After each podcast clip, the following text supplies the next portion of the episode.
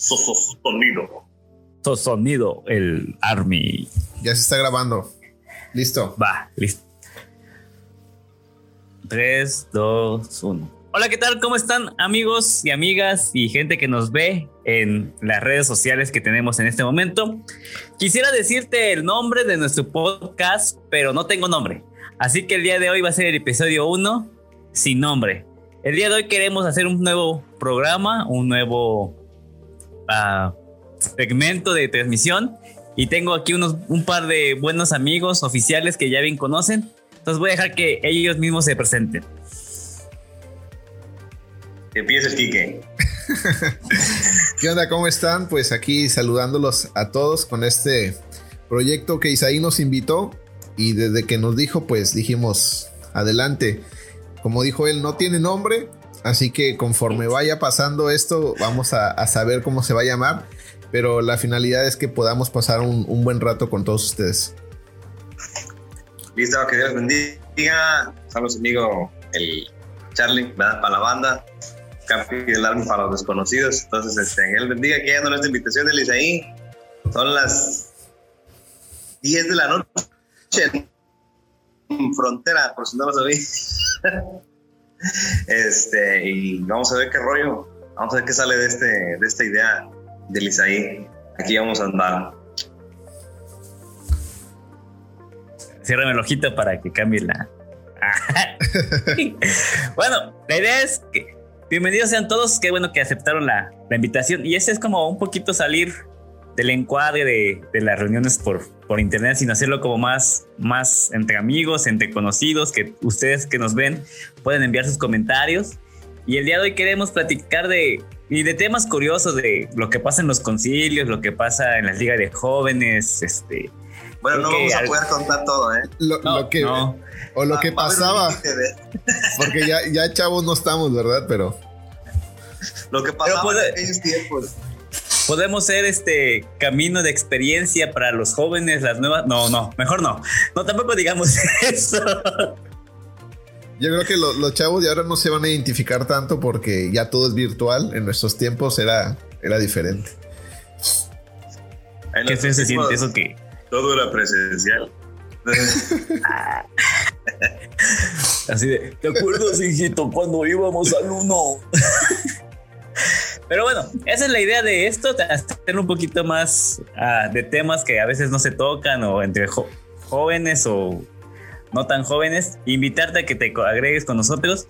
Y el día de hoy queremos tocar un tema de, vamos a iniciar por el inicio, ¿no? Como se dice.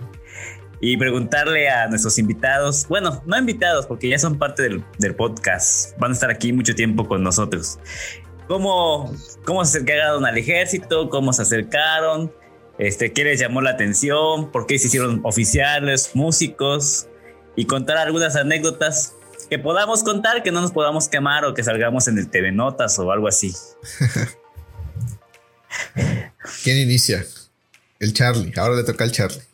Bueno, le toca a Charlie iniciar. Le toca a mí iniciar. No, pues a mí la, la raza siempre me ha dicho Charlie, ¿verdad? Desde el principio de los tiempos eh, Carlitos y ese rollo, pero puedes hacer una pregunta, algo, chido, y yo te contesto, ¿qué te parece? ¿Nacido dónde, Charlie? Este, soy nacido en la Ciudad de México. este, siempre me congregué en el cuerpo número uno desde que tengo memoria. Nunca fui a ningún otro lugar, ninguna otra iglesia. Este, fui esclavizado, ¿no es cierto? Este, fui fielmente eh, al, al, cuerpo número uno toda mi vida. De hecho, los papás de aquí que fueron mis oficiales, fueron mis pastores, este, y vi una lista larga que, que tengo por ahí, pero yo soy originalmente del cuerpo número uno en la Ciudad de México. Perfecto. Ah, Enrique. Bueno, pues yo... Casi no te conocen. Sí, la verdad es que casi no me conocen. Bueno, soy hijo de oficiales, eh, toda mi vida en el ejército en muchos nombramientos. Mm, ya vamos a empezar con los hijos oficiales. Ya me voy. Así es. eh, bueno, nací. Si le habla a mi esposa, muchachos, déjenme. Igual nací en la Ciudad de México. Mis papás en ese entonces eran oficiales en la escuela de cadetes. Eh, ya de ahí eh, con los cambios de nombramiento, pues ya viví aquí en Tampico de niño, en Chihuahua, luego un tiempo en el cuerpo número uno, ahí conocí al buen Charlie. Eh, ya después en Acapulco, luego Coatzacoalcos, luego Monterrey, ya de ahí entro a la escuela de cadetes, ahora tengo ya siete años de oficial y, bueno, así es un poco el resumen de, de mi vida. Cuéntenme, ¿qué sesión son ustedes? ¿Qué sesión son? De cadetes. Ah, sí, este, proclamadores de la resurrección. y yo soy discípulo de la cruz y ahí convivimos un año en la escuela de cadetes también. ¿Quién, salió primero? Carlos. Yo, yo soy el primero. Ay. ¿A qué edad entraste, entraron a la escuela? Vamos a empezar un poquito por el inicio. Ah, ¿A qué edad entramos a la escuela, güey? Yo, tenía, yo tenía 26 años cuando entré a la escuela de cadetes. 26 no manches, yo, creo que yo tenía 22, 22 o 23 yo tenía. Sí, 26 años. Yo soy de la sesión que no, de los que no entramos. no, nunca digas que no, ¿eh? porque no se sabe. no, pues ahorita estamos en otro plan.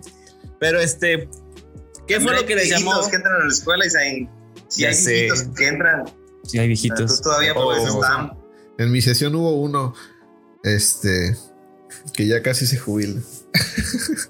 ya,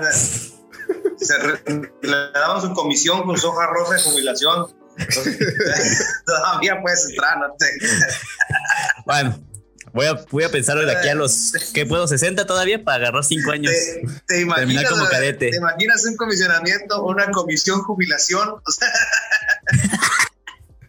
y a la mera hora, no, vamos a comisionar ahí y a la vez lo vamos a jubilar porque ya no alcanza a ir a ningún nombramiento. A la tambora, que se quede en la tambora. La tambora con sus monedas de cumpleaños de a peso. Iba a llevarla. Mejor llevo la olla roja y la pena, ¿verdad? Que antes te hacían aventar una moneda por cada año que cumplías. Y, y la raza del uno contaba, uno, dos. y todo el mundo se enteraba que ya, ya del otro lado. Luego se paraban y decían, mambo. Creo que son, pocos cuerpos que hacen eso todavía, ya casi no. Sí, no, se puede. Había gente que nada más agarraba y para que no le contaran, echaba las monedas así, o echaba un billete de 100 ya en corto. Y pedía cambio a ratito cuando terminaba. Cambio. de las ofrendas, dame cambio. Este, y cuéntenme, ¿qué les, qué fue lo primero que hicieron ya que estuvieron como soldados activos, este, ahí dentro del, cuerpo? ¿Qué fue lo que primero que, hacían? Lo que les llamó la atención o lo que destacaban. Yo toda mi vida he estado involucrado en, pues, en, la obra del ejército. Eh, de niño siempre prácticamente, tengo que decir que a veces a fuerza, ya de un poco más grande, pues te revelas en la juventud, pero no, no, no puedo decir que, al extremo. En mi caso, este, creo que una de las primeras cosas en las que me empecé a involucrar, eh, pues fue la música, como maestro de escuela dominical. Este, fueron las cosas en las cuales yo empecé a servir. Y, tengo que decir que la música, no tanto porque me guste la música, sé tocar, no me considero músico, pero por necesidad empecé a tocar también algún instrumento. ¿Tú, Charlie? Bueno, mira, yo, yo asistí al ejército con un concepto, creo, muy saludable, porque mientras la mayoría de los salvacionistas, de la gente que está al ejército, conoce al ejército porque, o porque es hijo de algún oficial eh, o familiar, o, es niño de hogar de niños, yo siempre vi al ejército como mi iglesia. Este, yo, nunca estuve, yo nunca estuve consciente de que el ejército tenía comedores. Yo siempre fui al uno y para mí el uno era una iglesia, el ejército era una iglesia y punto. Entonces, a mí me llevaban a fuerza al uno, o sea, yo no tenía opción. para mí era una cuestión religiosa. Realmente nunca me involucré, sino hasta la edad ya, de, ya más grande, ya en la adolescencia, porque yo siempre detesté, lo quiero decir, detesté, y, ir a la iglesia, porque en aquellos tiempos, este, el, cuerpo número uno, ahorita ya no, pero era, extremadamente metódico.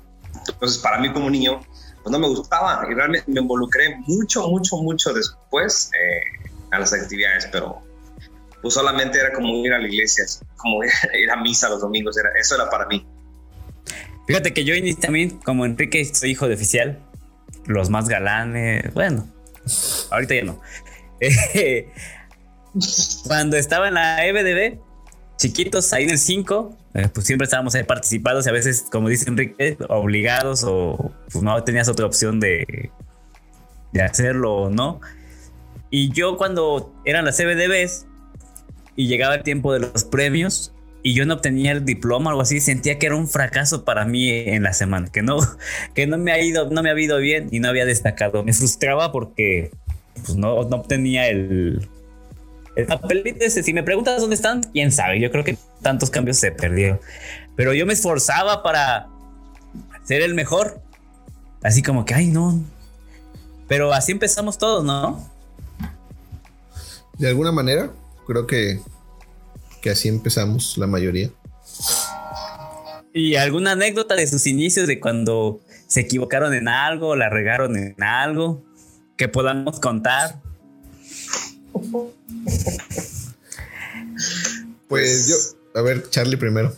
No, no, dale, dale, tú, dale, tú. No, lo que iba a decir es que este creo que muchas veces nos hemos equivocado, ¿no? Este, como, como jóvenes, eh, a veces tenemos ideas un poco extrañas. Este, y creo que alguna vez, de alguna o de otra manera, este, nos equivocamos. Sí, no, yo sí, la, yo sí he metido la pata chido, o sea, no. y no me da vergüenza. Como este, Gordon Tobogán. sí, o sea, como Gordon Tobogán, o sea, sí, azotó las redes. Yo sí le he regado bastante de esos, bastante de esos. Este, una, una de esas, por ejemplo, cuando, digo, cuando empecé a involucrar ya, ya, ya de adolescente en la iglesia, eh, medio, tú sabes, medio canto, medio hago, este, entonces me empezaron a dejar dirigir, pero yo nunca había dirigido nada. Este, entonces, la primera vez que me subieron a dirigir fueron unos 15 años. En unos 15 años. No voy a decir el nombre de la quinceañera porque tal vez un día va a ver esto y a haber invitado. Este. era tu debut? Eh, para empezar, ¿quién hace unos 15 años el 23 de diciembre? O sea, estaban los adornos de, Navidad combinados con los de la quinceañera. Este. Entonces, yo como nunca había dirigido, y pues la familia me invitó porque según ellos yo cantaba bien, cosa que yo no estaba seguro en ese tiempo. ¿Y ahorita? Entonces yo, pues dirigí y dije, bueno, toda la semana dije, escuché discos así de, artistas cristianos para ver qué, qué, qué, tengo que decir, o sea, cómo tengo que llevar este rollo, ¿verdad? Este, porque la verdad sí, sí me sentía así como, ah, me dijeron que cante bonito, ¿verdad? Este, porque el, el, el Sammy, el Sammy Valleza, el Samudio, como ya le digo, este, un domingo antes me puso a cantar ahí, estaban los Valleses en el uno. Este, y me puse a escuchar a Edgar Lira, brother. O sea, el peor ejemplo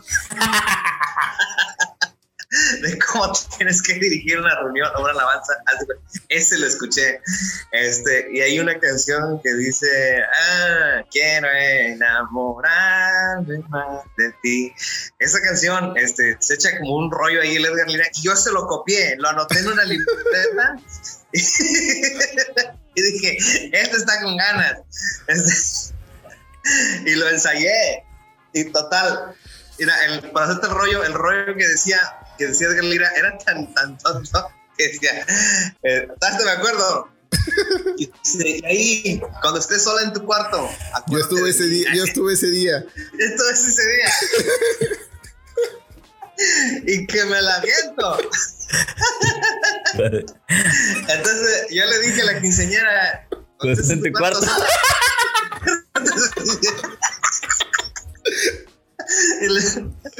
ah, sí. Ah, Ay, no. pata y me siento orgulloso. Cuando estoy triste es una anécdota que me gusta recordar. Ay, Dios. Ah, pues a mí la mía, la más reciente fue que mandé saludos a la fallecida Jenny Rivera. sí, es cierto. También yo estuve ahí. ya, ya, tenemos. Para los que no estuvieron en esa velada, no han visto el video, ahí, ahí está el clip. A ver si cuando editemos lo ponemos. Estábamos todos inspirados en la velada de oración. ¿Era la segunda o la primera, Enrique? La primera, ¿no? Bueno, no me acuerdo, fue la primera o la segunda. Y ahí estábamos todos mandando saludos y yo, yo leyendo. Y entró a Jenny Lara de, de, Mérida y leí Jenny Lara. Pero luego, luego siguió, creo que se, alguien de tu familia, Ceci, no sé quién entró y escribió. Y me fui con la. ¿Cómo se llama? Con la, con, la combinación de apellidos. Me quedé con el Rivera en la mente y un saludo a Jenny Rivera. yo creo que ha sido la. Pues yo creo que es la última, la más representativa. Yo, tengo una muy, muy marcada que nunca se me va a olvidar. Este. Ya creo que ya se las platiqué, pero bueno, aquí la, la platico. Esto me pasó en el cuerpo de Monterrey cuando era, era candidato. Eh, y me ponían a dirigir seguido la, la alabanza. Y esa vez íbamos a cantar la demanda al fuego. La demanda al fuego. Este.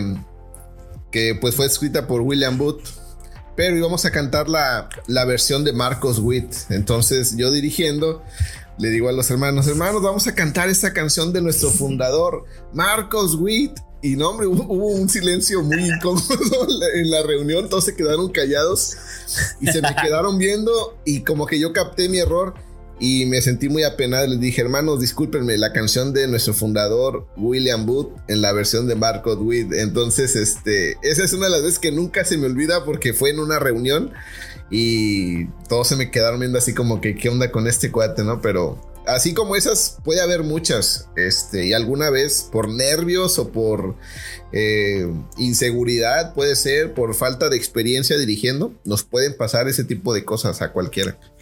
Vamos a pedir a la audiencia que los que estuvieron en esa reunión con Quique que digan, yo estuve ahí. ya sé, sí, pues algunos, algunos se pueden acordar de esa vez. Fíjate que a mí me gusta, de repente por lo regular, a veces escucho música este, de la radio o, música bonita y de repente me pasó algo como este Charlie, que se me metió el espíritu de Luis Miguel en la dirigiendo la alabanza y ahí, ¿cómo dice? no sé qué estábamos cantando y. ¡Hola las mujeres! Ah, era la de. Esa.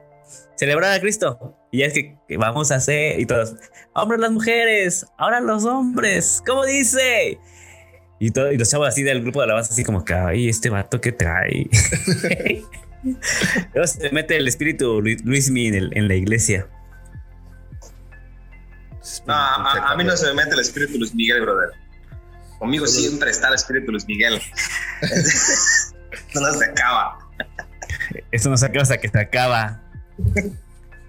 Yo creo que es uno de los gustos culposos de, música, ¿no? De todos, Luis Miguel. Claro, no, no puedes ser un buen músico si no te gusta Luis Miguel. Exacto. O sea, yo creo que deberían ponerlo como requisito para que te enrolen como músico salocenista. Y danzar, como, y, y danzar como Chayanne, ¿no? Ya que estamos en esas. Danza como Chayanne. Es como requisito para los panderistas ese. O sea, pero realmente. ¿Alguna vez fuiste panderisto? Sí, varios. ¿O se te ocurrió pasar por ahí? Me tocó pasar. Bueno, yo, o sea, no participaba, pero mi hermana Basti hacía un tiempo ella con Adriana y se sigue. Bueno, había un grupo ahí que se dedicaba a hacer ese tipo de cosas, este, de marchas de panderos. Entonces mi hermana sacaba los pasos en la casa. Entonces ella, para medir el espacio entre panderista y panderista, me usaba a mí. Entonces, en el departamento vivíamos, ahí hacía los pasos con ella y ella medía los pasos. Este, y de nada, de nada, territorio de México y panderistas, porque yo me ofrecí como, como panderista para esas marchas. ¿Tú has tocado pandero, Isaí, en alguna marcha así oficial? Intentamos en Panamericanos, no sé qué pasó que no pudimos, no salimos como panderitos. Pero, ay, creo que en el 5 tenía como 8, 10 años, tocaba pandero. Además tengo un problema para como panderisto, soy zurdo. No, pues sí. Entonces, estaría dándole desapes a mi panderista de izquierda. Yo solamente una vez he tocado pandero, así en un concilio juvenil. Me tocó ese taller y ahí me viste en Mérida era oficial ya De ahí toqué pandero por primera vez. Y a mí me tocó como la nueva ola, las banderas, los... ah, este, eso sí, ya. Heraldos.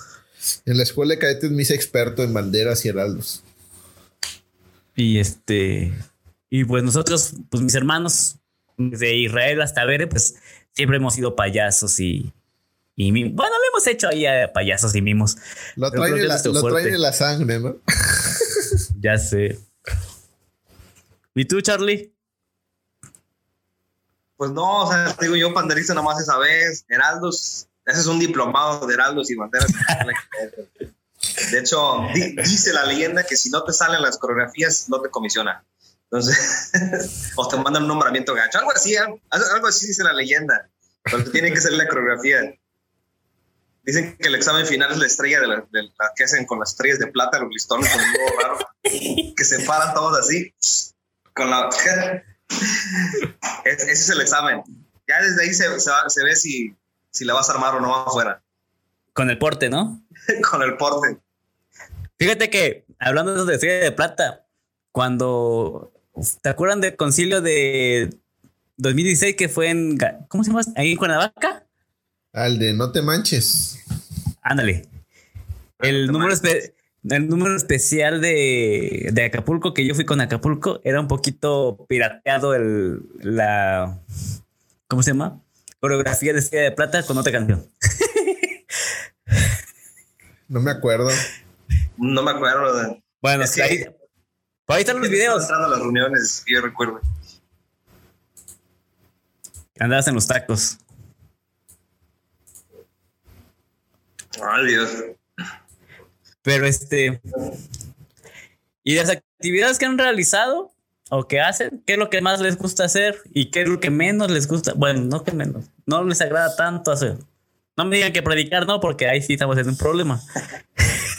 Yo, siempre desde el principio me involucré en, en, la música. Cuando yo empecé a aprender música, este, por ejemplo, cuando yo empecé a aprender que ya, ya sabía tocar, este, y varios. En ese tiempo el cuerpo número 3 tenía un grupo bien chido que tocaba Isaías, Chao, Waldo. y se veían bien padres con sus uniformes y todo, y esa como que era mi meta en sí. Yo siempre me he estado involucrando en la música de algún otro lado. La verdad no se me da tanto este, la música, pero esto, esto es de metiche. Esto es de metiche siempre con, con, con la música. La primera vez que toqué, toqué con un bajo desconectado ahí, ahí en el cuerpo número uno, porque le fuera como... Pero de todos modos no se escucha, dicen. no, o sea, lo peor es que llegamos y todo, y, todo el mundo se conectó.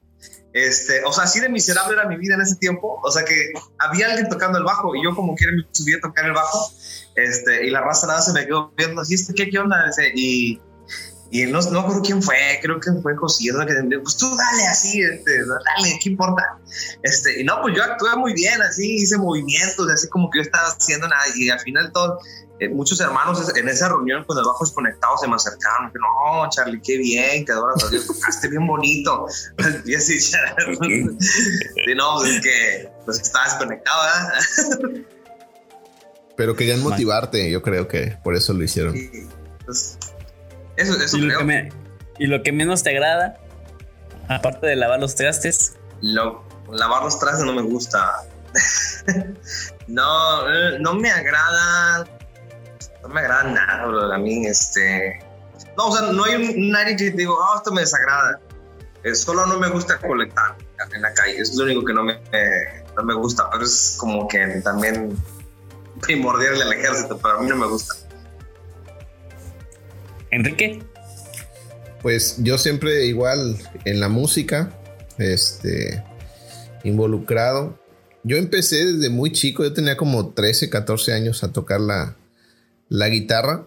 Pero de cuenta que yo aprendí lo básico y ahí me quedé. O sea, la verdad es que yo no he avanzado mucho. Yo sé muy básico, o sea, no sé, no sé mucho. Ya, por ejemplo, yo, yo empecé a tocar antes que Charlie ya Charlie ahorita toca mucho más que yo. Muchos chavos a los que yo le enseñé hoy son muy buenos músicos, pero yo me quedé como que en un nivel entre intermedio y, básico, pero es, algo en lo que siempre me he involucrado. En la música también me gusta mucho todo lo que tiene que ver con, con multimedia ya desde hace muchos años, edición de video, proyecciones, este, eso me, me gusta mucho. No te podría decir algo que no me gusta porque igual, o sea, en todo, en todo me he involucrado, hasta en la liga del hogar, en todos los departamentos, así que, pues, creo que, que nada más eso. Sí, a mí yo, cuando empecé a tocar, pues había chavitos como de nuestra edad que tocaban y que de repente eran como, había, de repente había como el suplente, ¿no? No, llegaba el baterista y tú, y ahorita pues ya soy el suplente de ellos porque ah, su toque también padre. A mí yo me quedé este, en lo básico. Fíjate Empecé con la batería. Ajá. Dime. No digo, yo, yo, yo no, yo no inicié a tocar por gusto. Yo crecí en el cuerpo número uno también. Y todos los miércoles había clase de banda, clase de música. Y la verdad, tengo que reconocer que nunca, nunca me gustó.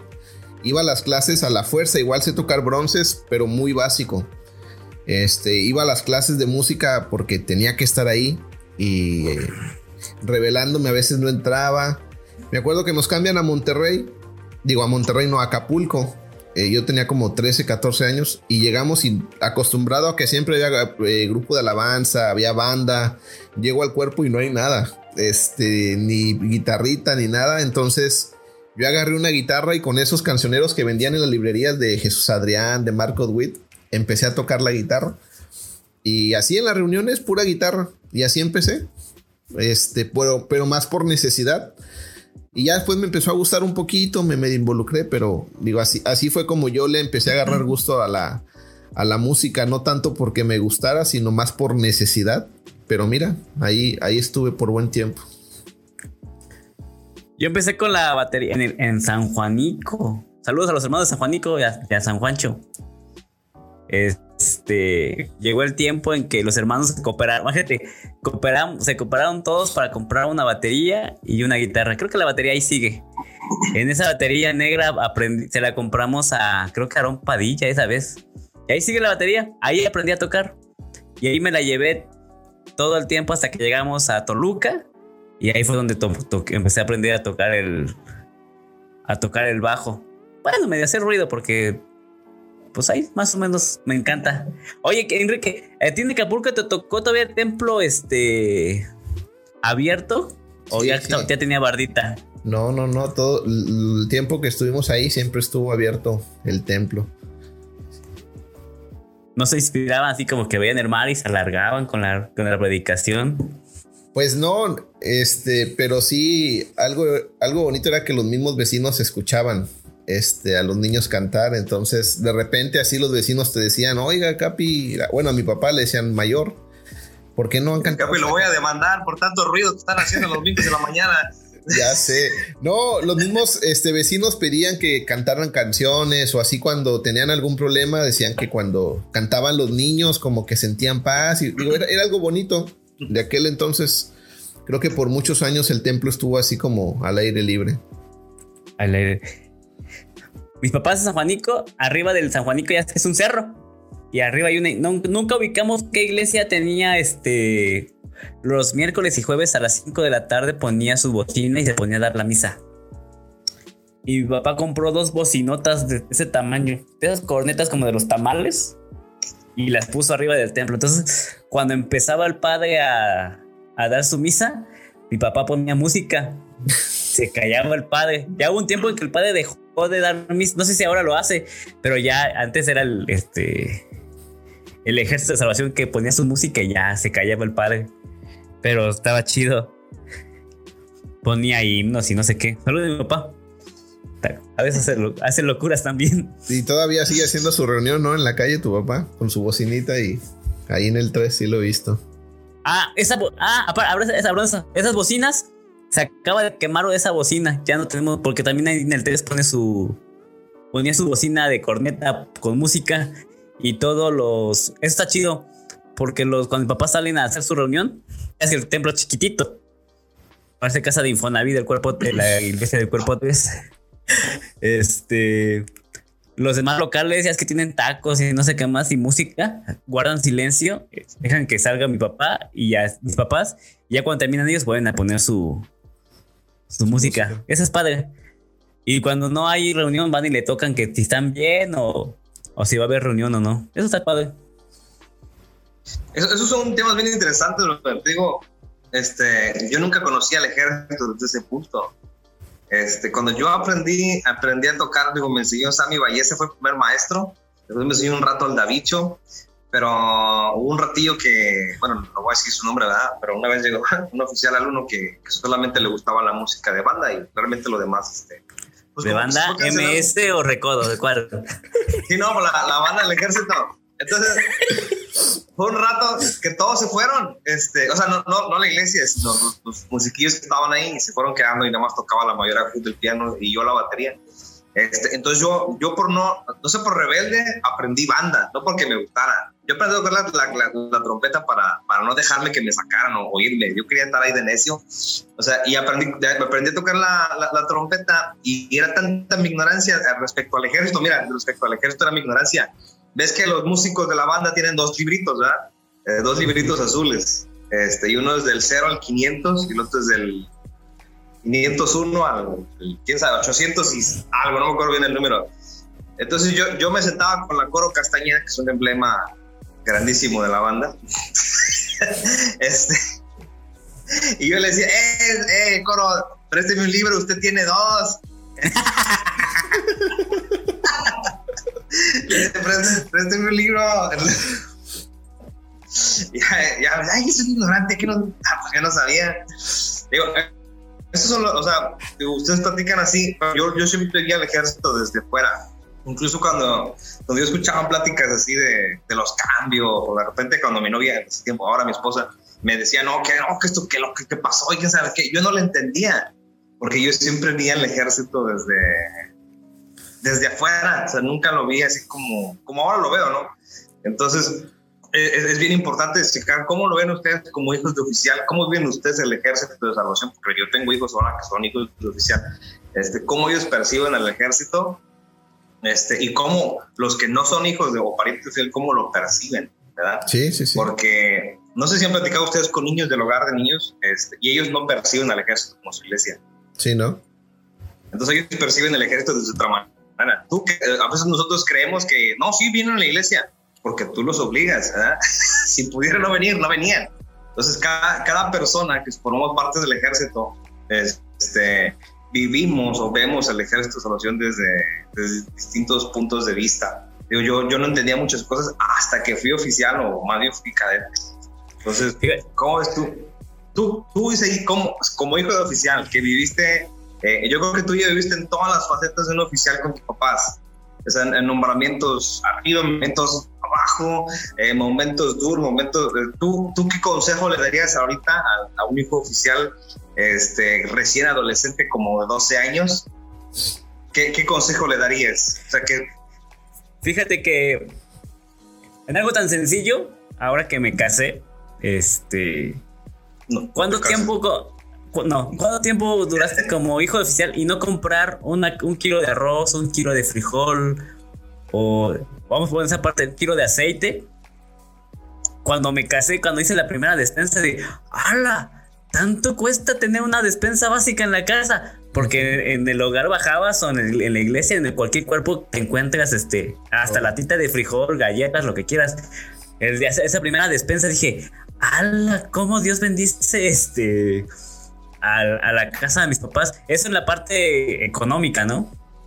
En la parte de, ah, de la iglesia, como tú quieres percibirlo como hijo de oficial, a veces es más complicado porque, pues a veces vas obligado. De que el papá era de, ah, si tenían hogar de niños, como el hijo del mayor no va a estar en la iglesia? No, tienes que, que estar y Kike no me va a dejar mentira de a veces de, de obligados y salíamos este hartos porque antes era reuniones este jueves, viernes, el domingo, cuando había más reuniones de jueves, estudio bíblico, tienes que estar. Viernes, reunión de oración. Este domingos, reunión de, de, escuela, de escuela dominical, salvación, santidad y salvación.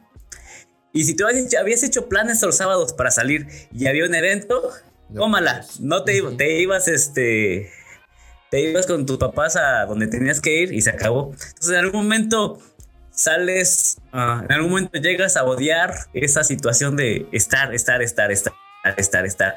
Oye, lo que acabas de decir es importante porque, por ejemplo, yo, yo no soy hijo oficial ni nada. Mi mamá sí es hija de oficiales, este, junto pues, obviamente sus hermanos. Pero yo te puedo decir que mantienen una relación, si no limitada o totalmente distante con el ejército. Y hay una generación que la generación de ellos que muchos este, prefirieron no estar.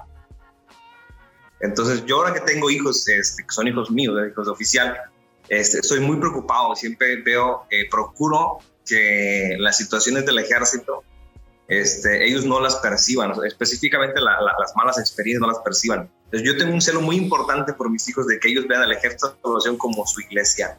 Entonces, y, eso me, ha pasado mucho y yo he notado que muchos este, hijos de oficiales eh, les cuesta trabajo eh, visualizar al ejército como su iglesia. Porque bueno, pero, pero entonces siempre fue su casa, es el trabajo de sus papás, no es una iglesia común porque hogares de niños y esto y lo que el otro, comedores infantiles, este, y ahorita yo veo, veo una generación de adolescentes de hijos oficiales que algunos se involucran, pero veo un, gran porcentaje de ellos que están este, como resentidos, ¿no? distanciándose o tirándole de mejor ese otro lado. Sí. ¿Tú por qué crees? ¿Tú por qué crees que pasa? Mira, yo, yo creo que tiene que ver mucho, bueno, a lo mejor me equivoco, ¿verdad? Pero algo que yo agradezco mucho a mis papás es, yo he vivido todas las facetas del ejército, hemos estado en nombramientos cuando era hijo de oficial, este, muy buenos en, el sentido que había todo y, habíamos estado en otros nombramientos donde se batallaba para, para muchas cosas, ¿no? Donde surgían problemas pero yo le agradezco mucho a mis papás porque ellos nunca nos transmitieron eso. O sea, ellos siempre nos transmitían el amor a nuestra iglesia, el, el amor al, servir, este, y eso influye mucho para que uno crezca eh, pensando de una manera diferente y viendo al ejército como, como su iglesia y no como que, ay, el ejército se pasa por esto y por aquello. Este, creo que eso influye mucho. Pero yo le agradezco mucho a mis papás esa parte, ¿no? Que siempre trataron de inculcarnos que a pesar de lo difícil, eh, era nuestra iglesia y teníamos que permanecer. Yo en lo personal, yo intento, digo, porque yo no tengo la experiencia de ustedes, yo intento que en mi casa, este, en las discusiones o las pláticas respecto a las partes negativas de, se eviten. O sea, si llega una persona a mi casa y empieza a hablar mal de algunos aspectos del Army, este, lo detenemos y aunque se ofenda, este, le digo, ¿sabes qué, brother? Y en mi casa con mis hijos, este, no vas a hablar mal ni de esa persona, aunque sea lo que sea, eh, y del ejército mucho menos.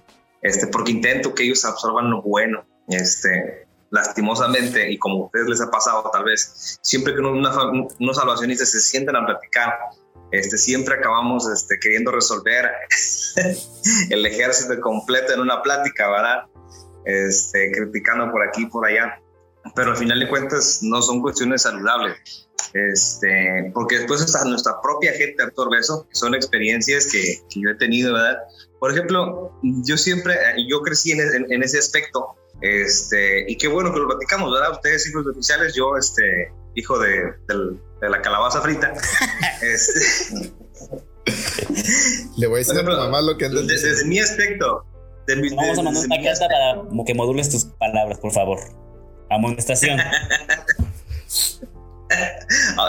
este, desde mi aspecto, la, la, la, percepción que la gente tiene de, muchos de, de, ustedes es, es que las oportunidades siempre se las dan a ellos. No, y es que siempre ponen a Lisaí porque es hijo del Capi. Entonces, hay, hay, como paradigmas. hay como paradigmas en, eso, ¿verdad? No es cierto, ¿verdad? Eso, es una idea que la gente creó. Este, pues el, el, pobre, el pobre, decía que el pobre Kike está ahí porque pues si no tocaba el quién iba a tocar, ¿verdad? La gente no sabe que muchos de ustedes tuvieron que hacerlo por necesidad para poder ayudar a sus papás y no porque su papá esté empecinado a, a ponerlos ahí, sino porque el ministerio los llevó a esa necesidad. Y cuando existen esas confusiones, hay división en la iglesia. ¿Tú qué piensas, Yo creo que tienes que vivirlo por etapas.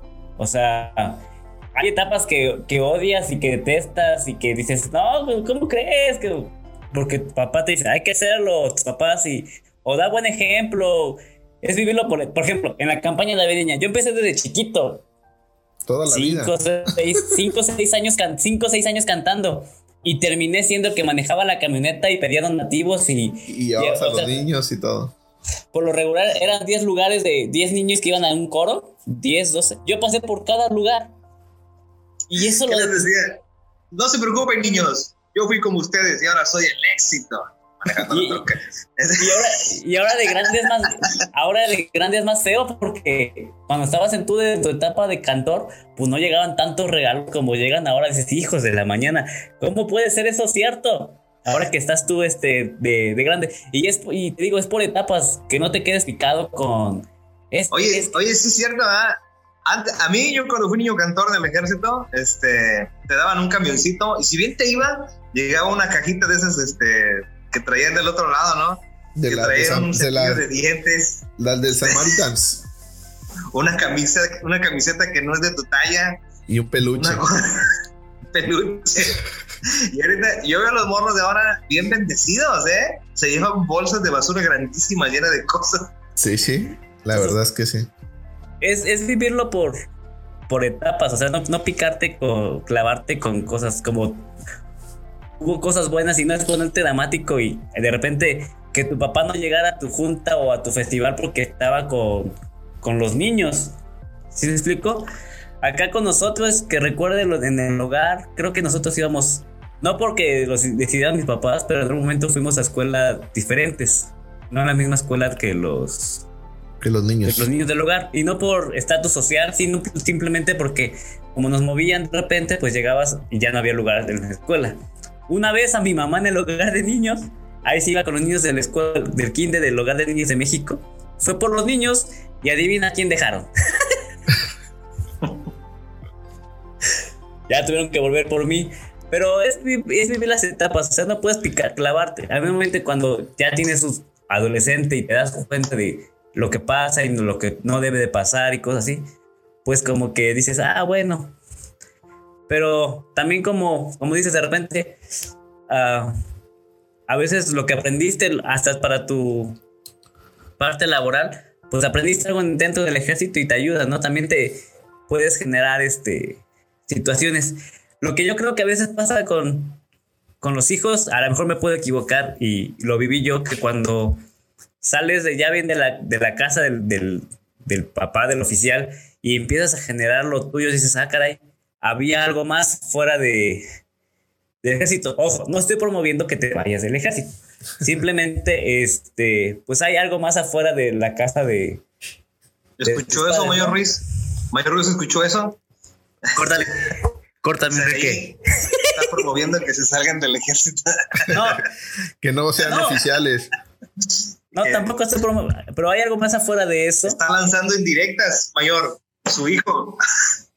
Bueno, ya me voy, ya me voy a callar. Pero a veces sí lo, lo vives feo y a veces lo, vives, lo vives, lo vives bien, ¿no? Y de repente, como decía Enrique, hubo nombramientos muy padres con tus papás donde este hubo mucho, hubo bien, donde podías tener tu propia habitación. Hubo momentos en que estuviste, y es a veces tus papás tampoco lo publican, a veces donde llegaste a dormir dos, tres meses en una colchoneta de, de emergencias porque no había este camas. No había camas, o llegaste y, híjole, no hay, no hay agua porque te la cortaron, y cosas, situaciones así que, pues ciertamente también van formando tu carácter y tu forma de afrontar las cosas. Oye, y si hubiera habido redes sociales en esos momentos difíciles que pasaste, ¿qué hubieras puesto? ¿Qué hubieras, ¿te hubieras pues desahogado? Pues yo creo que no tendríamos como para pagar el internet. bueno, había, había Metroflog, ¿no? Algo así. Ay. No, pero eso ya. Pero Era, era, era para. Ay, no me hagas recordarme de Metroflog. Metroflog, lo utilizaban para, para ligar chavitas, ¿no? Este. El Isaí. El Isaí lo utilizaba. Yo, yo, ¿Cómo te llamas en Metroflog? Dinos, bro. Todos sabíamos, todos sabemos que tienes Metroflog. Tenías. Pero, a ver, ¿el, perfil, este ¿Cómo, público? Te llamabas? o el, ¿Cómo te llamabas? ¿El perfil público o privado? Ambos perfiles. Soy tu papacito. Ah. Isaí, Isaí, Mochito, ¿cómo te ponías, bro? No, no me quiero acordar de esas páginas. Qué bueno que dejó de existir porque hay, hay unas ridiculeces ahí. Hay no, cosas no, ahí. Sí. Creo que tenía como Ruiz Isaí 10-20, algo así. Pero hay cosas horripilante. Lo único bueno de ese tiempo es que estaba delgado. Yo me llamaba Charlie Galán Buen Rostro en Metroflog. Yo no me acuerdo, la verdad, pero sí tuve Metroflog. este, en algún momento, yo lo hice, no sé si ustedes lo hacían, que ya es que de repente salía, salía el de foto que subiste, porque era una foto diaria, ¿no? Sí. Y, de, y del lado derecho, izquierdo salían tus amigos y abajo salían sugerencias. Algo así. Pues yo me la pasaba picando las sugerencias si en algún momento alguien de esos se conocían entre mis amigos. Ahí me la pasaba horas. Nunca llegué a conocer a alguien, pero así como que a ver si se cierra el círculo en algún momento de, de mis conocidos. No sé si ustedes lo hacían o yo era un este neurótico. es que, bueno, esa, e, esa, era antes la manera de buscar amigos en redes sociales, porque antes no te lo sugerían, así en automático, tenías tú que buscarlos, ahí encontrabas a todos en su etapa emo. Este, ahí me tropló bien las fotos horripilantes del José, este, con, el, ojo tapado así. Y con bufanda, ¿no? con bufanda, para dar fuera. Ay, no. Este, con, el logo de panda ahí. Este. Ah, sí, sí, con tus playeras de panda, ¿no? Que era la moda en ese tiempo. No me quiero acordar de eso. Charlie. Hi-Fi. Hi-Fi, MySpace. Todas esas cosas. Y te dabas cuenta cuando había un concilio porque a los siguientes días, pum, pum, pum, un montón de fotos. Tomadas desde una cámara digital. Porque antes tenías que esperarte a regresar a tu casa ir a un ciber, si eras pobre, ¿eh? ir a un ciber y subirlas, desde ahí. Y luego te una mochita así chiquita si eras este pudiente con tu MP3, tu camarita y tu celular, porque antes era separado, compañeros, no. Tu MP3 de pila doble A. A mí me tocó el Dixman todavía, ¿no? Que ni MP3 era. no, yo tuve el Walkman. Sí. Uno rojo así grandote. Y si era Yo creo que ese fue... con pantallita era, era fresa. Y autorreversible era rico. Sí, sí.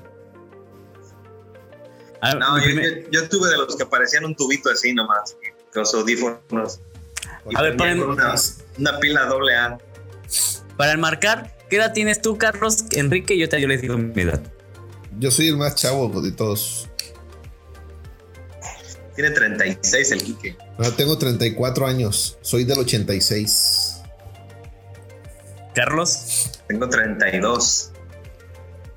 ¿Y eres del 88, 89? 89. Bueno, yo tengo 33, soy del 88.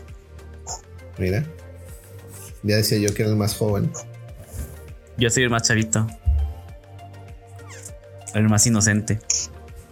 Oye, pero ya para para terminar, eso, eso, eso que decía Charlie sobre los hijos de oficiales que, que crecen resentidos y ya no los vemos. Qué bueno sería que todos ellos estuvieran activos, no como oficiales, sino como soldados en, los cuerpos, ¿no? Para enmarcar a los que nos ven y no están como, como de aficionados con el ejército, hijos de oficiales es igual a hijos de pastores. Para que estemos en, y soldados son como los hermanos de la iglesia, para que estemos en, enmarcados, para que... ¿Esos quiénes son? Qué padre, porque yo siento que... Y extraño a mis amigos o conocidos hijos de oficiales que cuando nos juntábamos éramos la, la pandita. No excluíamos a nadie, pero era muy padre cuando nos juntábamos muchos hijos oficiales que luego les decían que éramos medio sangrositos, pero no, somos buena onda sí tenemos corazones y amamos a la gente.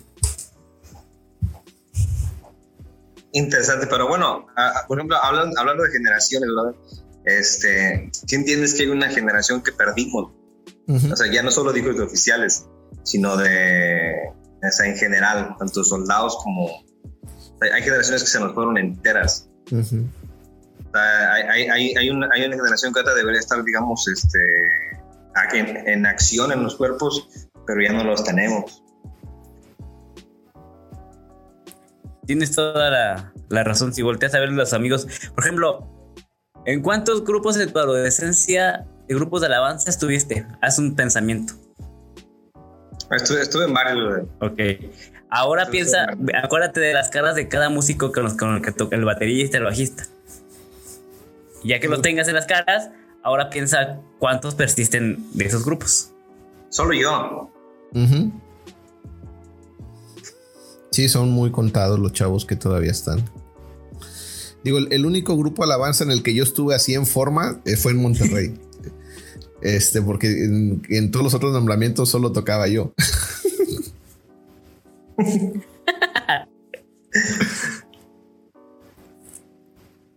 Pero sí es.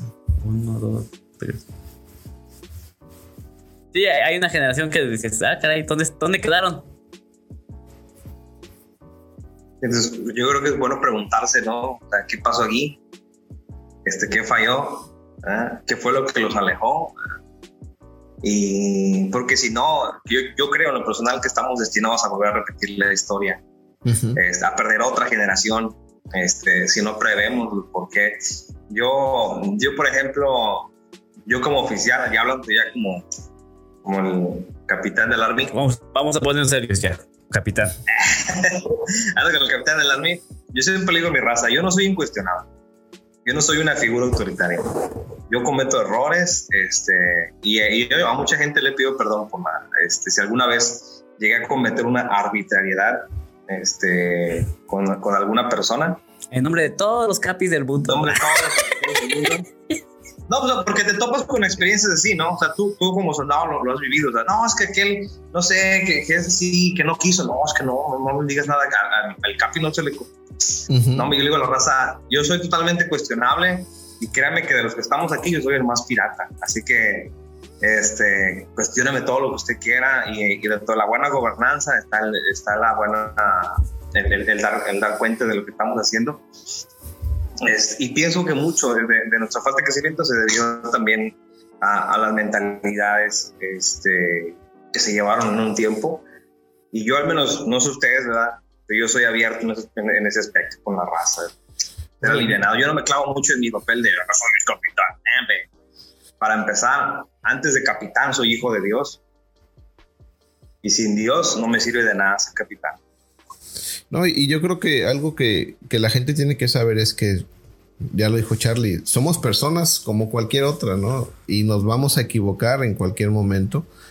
Eh, muchas veces también eh, cuando el oficial se equivoca, este, también es muy, muy, muy señalado. Pero también a veces tiene que ver mucho la, madurez de las personas. Este, yo hace tiempo alguien le decía, a veces no importa si el oficial falla o no, cuando la iglesia eh, es fiel y es madura también, permanece, ¿no? Este, creo que también es, esa es otra parte porque muchas veces algunos jóvenes, y no, no quiero decir que todos, ¿verdad? Pero algunos también se van porque no, no están eh, al 100% su madurez espiritual y por cualquier cosita, este, que en cualquier iglesia, ¿eh? no solamente en el ejército, digo, errores va a haber en el ejército y en otras iglesias, eh, pero yo creo que como conforme vas creciendo, vas sabiendo eso, que estamos expuestos a cometer errores, a regarla y, me atrevo también a, hasta hacer berrinches, porque yo también fui, fui joven, pero sí tenemos que, ser muy sabios cada uno de nosotros en cómo eh, tratamos a las personas y, creo que es, es algo en lo que todos tenemos que trabajar también para que las cosas funcionen dentro de los cuerpos.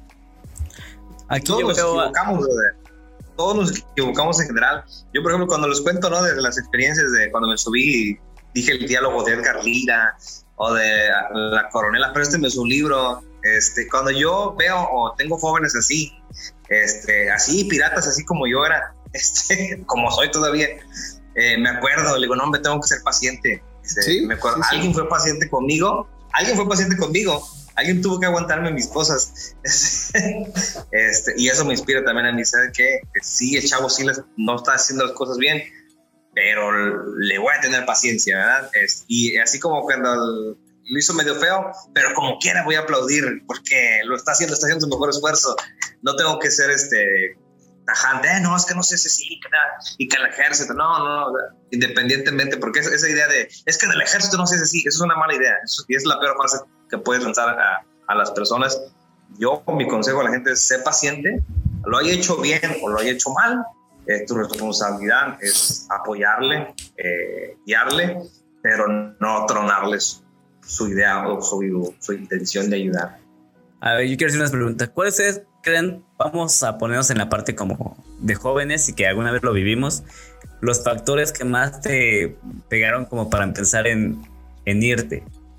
Ah, es decir, en algún momento todos tuvimos un tiempo como de, de alocados, que te dejabas la barbita, te, a lo mejor te pusiste un piercing. Este, en mi caso, yo me dejé un tiempo el cabello, cabello largo. No sé se me veía bien, se me veía mal, pero a mí me gustaba.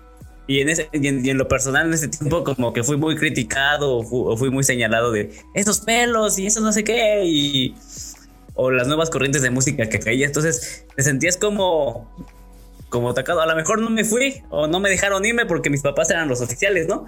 Pero ¿cuáles son los factores, por ejemplo, por ejemplo, de un joven que, que, llega, que llega y trae X este, vestimenta, cosas así, o, cambia su forma de, hablar, de ser, y si llega ahí, a veces no, no se aguanta la presión de, pues, de la propia iglesia, ¿no? Que cuando tienes que ser este ser amoroso, ¿no? Es que las cosas en, la iglesia van cambiando, las generaciones van pensando diferente. Yo me acuerdo antes eh, hablar de la danza en la iglesia era, uy, no, eso, eh, bueno, en el caso del ejército, ¿no? Nos van a cortar la transmisión. Deja los, de hablar de los cantos contemporáneos eran como que no, aquí solo el himnario. Y esas cosas fueron pasando, o sea, ya ahora es algo de lo más, eh, de lo más normal. Lo que para nosotros era en, en aquel entonces no se podía, hoy en día Digo, ya no, ya nadie se asusta por, por eso. Entonces. Ya no te puedes poner tan duro. Sí, no, no. Este. Ya no. Y creo que hoy estamos más expuestos que antes. Este. Ahora con las redes sociales y muchas cosas que hay.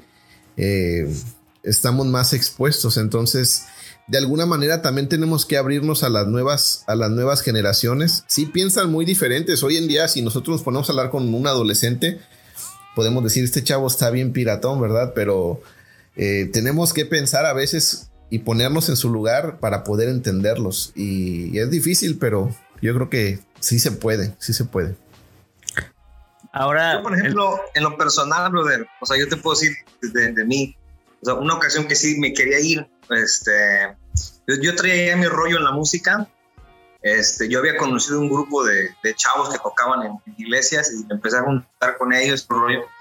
Este, y yo llegaba con ideas nuevas, no, no quiero decir que hayan sido sanas o buenas, este, yo quería llegar, ah, mayor, ¿cómo ve? Este, o, Capi, lo que estuviera, ¿no? ¿Cómo ves si hacemos esto, este rollo?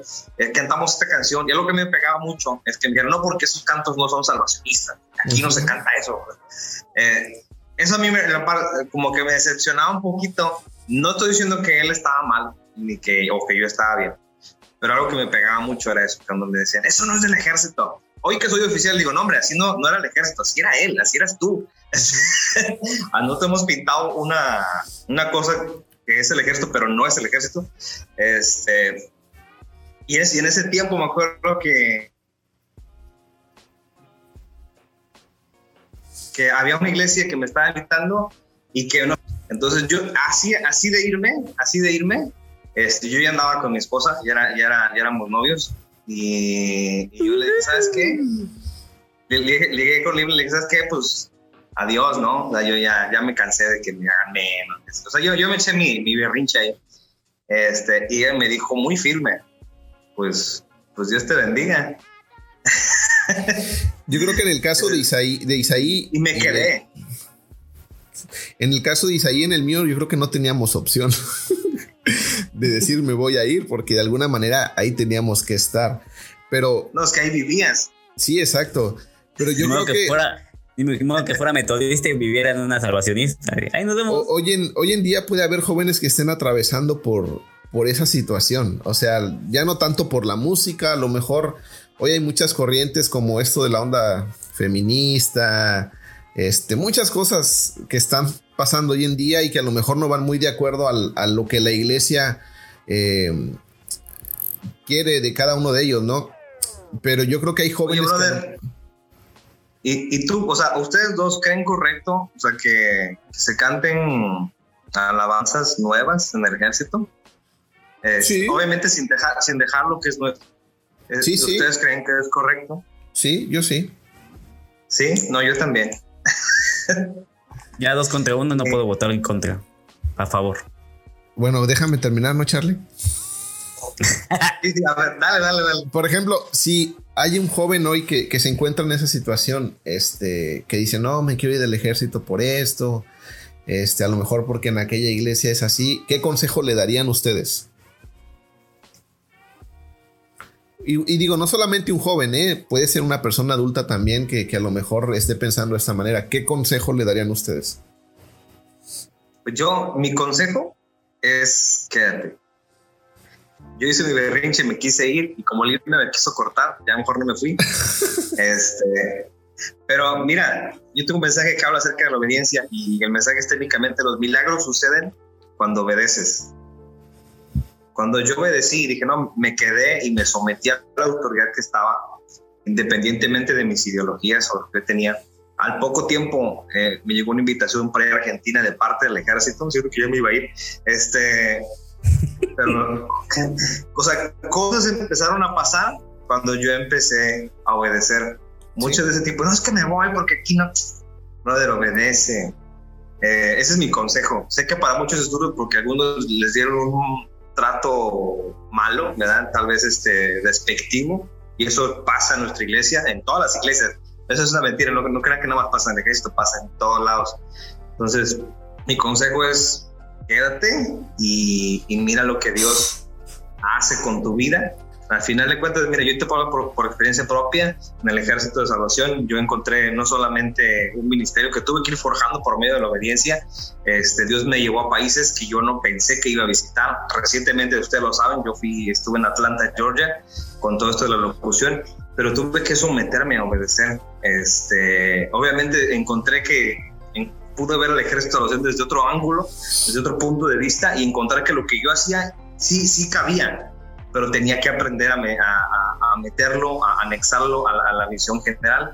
Y, yo, mi consejo es ese, quédate y vas a ver que lo que Dios te dio, lo puedes usar aquí. Solamente tienes que encontrar el ángulo para meterlo.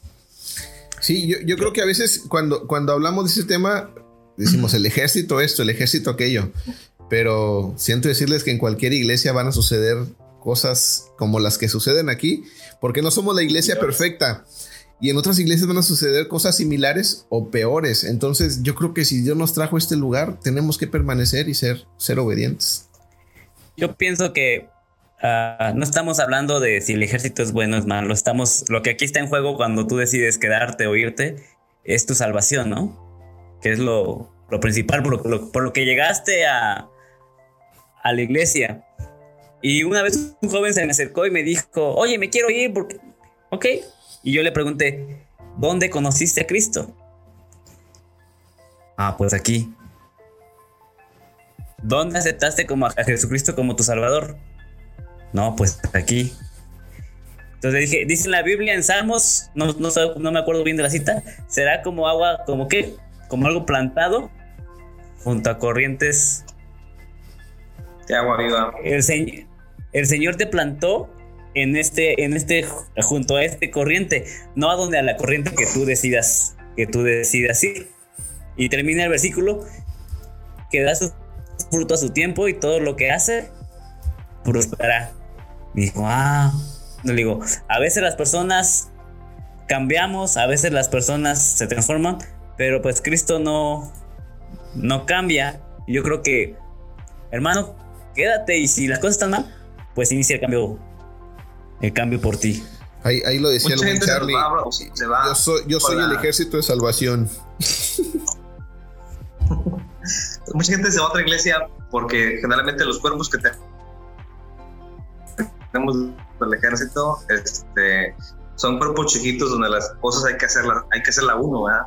Este, no hay niños, tú tienes que ser el maestro. No hablo de los sociales, pero si, por ejemplo, yo hablo normalmente los pequeños, pues los chavos como se van desanimando. Entonces, para la gente es más fácil irse a un lugar donde las cosas ya están hechas. donde hay un grupo de niños, donde hay un grupo de jóvenes, porque muchos no quieren pasar el, el proceso de hacerlo ellos mismos, este, como, como congregantes de una iglesia. Entonces, digo, cualquiera puede llegar a un lugar donde las cosas ya están hechas y solamente manejarlas. Pero es de valientes de yo soy el ejército de este, de quedarse y hacerlo uno mismo, hacerlo tu realidad. Entonces, no hay un grupo de jóvenes, hazlo tú. No esperes a que el capi te lo diga, hazlo tú. No hay un grupo de alabanza, aprende tú. Entonces, y por algo Dios puso en ti esa inquietud. Este, y básicamente es eso. O sea, no hay las cosas, no te gustan, cámbialo tú, porque tú eres el ejército de salvación. Decimos, no, es del capi, ah, que no tú eres el ejército. Y si tú pierdes una persona, este, no solamente la perdió el capi, la perdiste tú también, porque tú eres parte del ejército de salvación. Entonces, eh, yo creo que en general es momento de dejar de señalar así desde afuera, eh, no es que el ejército, que el ejército, no, tú eres el ejército, tú tienes que hacer las cosas. Y el cambio inicia en ti. Así como Quique tuvo que aprender por necesidad la guitarra, yo eh, me eché mis discursos de Galilea al principio, pero si tú no la riegas, si tú no te atreves a equivocarte, si tú no te atreves a hacer el ridículo, nunca vas a vivir los procesos este, para poder llegar a lo que Dios tiene para ti en el ejército de salvación. Y hace rato tocábamos el tema de las redes sociales, ¿no? Antes el aprender un instrumento, eh, el aprender a hacer algo era más difícil, ¿no? Si le caías bien al guitarrista, al músico, te enseñaba. Y si no, ah, sí, te daban, este, te daban largas. Ahora es, no hay grupo de alabanza, deja de ver tus videos absurdos que ves en internet y ya puedes aprender a tocar un instrumento en, en línea si lo quieres así. O sea, Realmente antes, si querías aprender música, tenías que esperar que en el puesto de periódicos no te ganaran la revista del músico para poder, el guitarra fácil o cosas así, para poder aprender y saber si, y saber si tu guitarra estaba afinada era difícil, ¿no?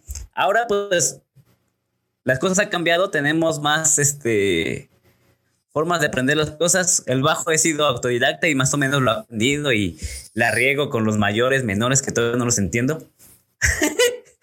Pero este, yo sigo, bueno, después te digo cómo tocó, pero bueno.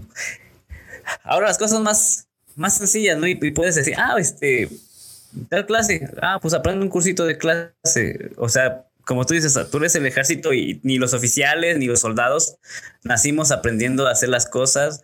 Ahora con la pandemia, yo no sabía mucho de, de, video y, y, de audio y me acerqué con, pues, con Enrique, contigo, Charlie, a, aprender y, no sé si somos, somos los mejores, pero se nos dio la oportunidad de, de, hacer las cosas. Y en una serie de, de, Carlos Slim vi que cuando estaban en problemas me dijo, la crisis no... Eh, la oportunidad que tengo ahorita no me deja ver la crisis que viene. Y de ahí tomó una oportunidad para hacer las, las cosas y ahora se hizo un, un vato multimillonario.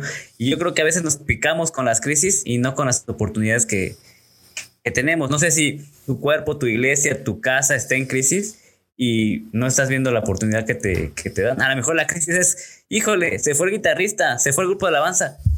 Pues agarra la oportunidad de darlo. Se fue el, el maestro de escuela medical. Hazlo. Creo que va también por ahí, ¿no?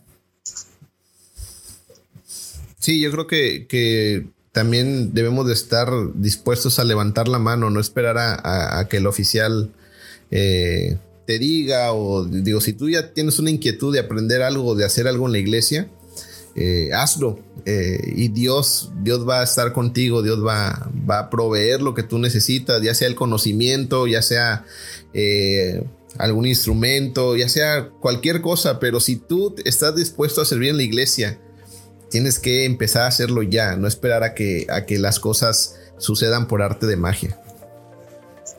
Y bueno, y si tú en esta tarde, en noche o de día que estás viendo este, este fabuloso podcast, escuchándonos nuestras vocecitas, te voy a dar una palabra profética. Así que apunta por favor esta profecía. Y si tú te vas a atrever a hacer el ejército, quiero decirte que la vas a regar, te vas a equivocar y vas a hacer el ridículo. Porque todos lo hicimos.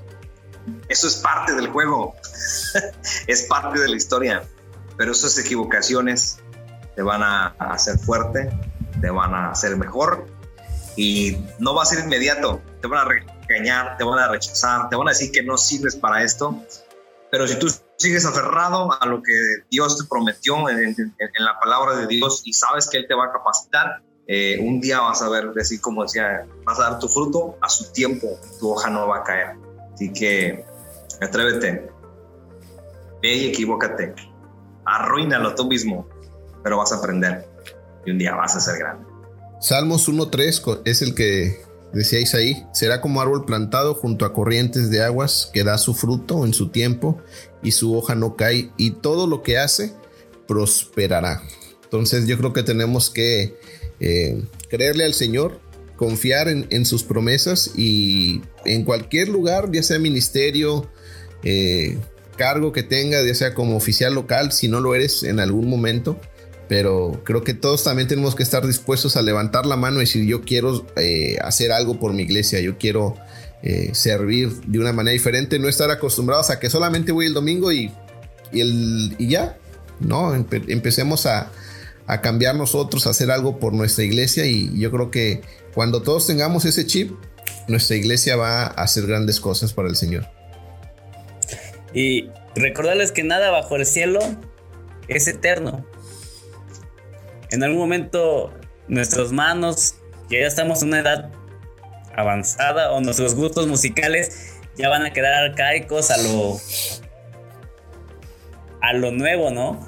O que las personas que están ahorita pues no son eternas. Simplemente el que es eterno es, es Dios y tiene que haber un, un cambio de, de estafeta. Yo tengo 33 años, no sé cuánto tiempo más me toque, me quede de vigencia estar tocando en el grupo o estar en multimedia. En algún momento alguien más va a tener que, que venir y tomar el lugar y nos vamos a tener que quitar porque vamos a sentir la presión de que hay alguien más que viene, no de así como que pues no hay nadie sigo aquí. Eso es lo que lo que deseamos como como adultos mayores, ¿es la palabra? Jóvenes adultos o no sé cómo. Chavo, bueno, ahí está la palabra. Que de momento alguien venga allá y nos y tengas tengamos que quitarnos porque ya hay más que viene. Es la, la esperanza y que en algún momento vean este podcast y me acuerdo de esos viejitos. no. Pues ya está. Pues bueno. Yo creo que fue, fue un buen tiempo. Ya nos pasamos un poco del, de la hora, pero pues esperamos que vayan surgiendo temas que podamos platicar y, y poder compartir con cada uno de ustedes. Cabe destacar que no, no, tenemos la verdad absoluta, que los que nos ven puedan comentar y mandarnos mensajes, decir, hey, ahí te equivocaste.